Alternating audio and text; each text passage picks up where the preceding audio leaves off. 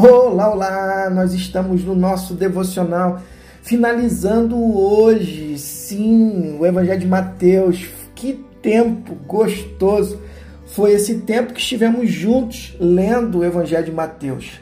Passagens marcantes, promessas é constantes para mim e a sua vida.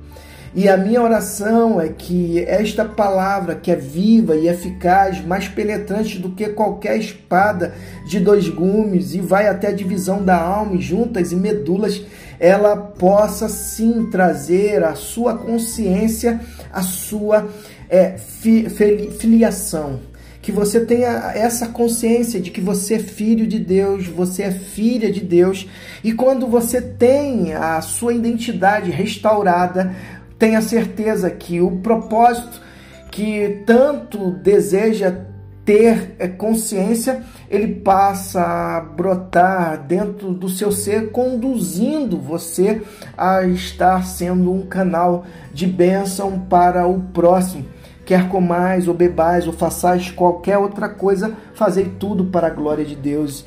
E é justamente o propósito que Deus tem para mim e a sua vida. Estarmos conectados com Ele de forma constante e agora eterna, e também estarmos conectados com o próximo por meio é, de um relacionamento é, sincero e verdadeiro, por meio é, do desejo de ser canal, do servir ao próximo. Top demais é o Evangelho de Cristo Jesus.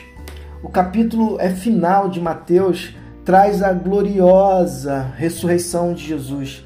A tentativa, a falha de encobrir a verdade, que pena que eles se é, colocaram numa posição de tentar ofuscar tão grande é, boas novas, que é justamente o cumprimento na plenitude dos tempos de tudo aquilo que Deus prometera no Velho Testamento. A missão dada a nós que somos alunos, somos discípulos de Jesus e a promessa de que Jesus, Jesus estaria presente é, de forma contínua na nossa vida. Top demais este capítulo final. Este é o chamado para cada um de nós viver na realidade da ressurreição, rejeitar as mentiras do mundo, fazer discípulos de todas as nações e encontrar conforto na promessa da presença de Jesus. Que cada dia seja vivido na luz dessas verdades.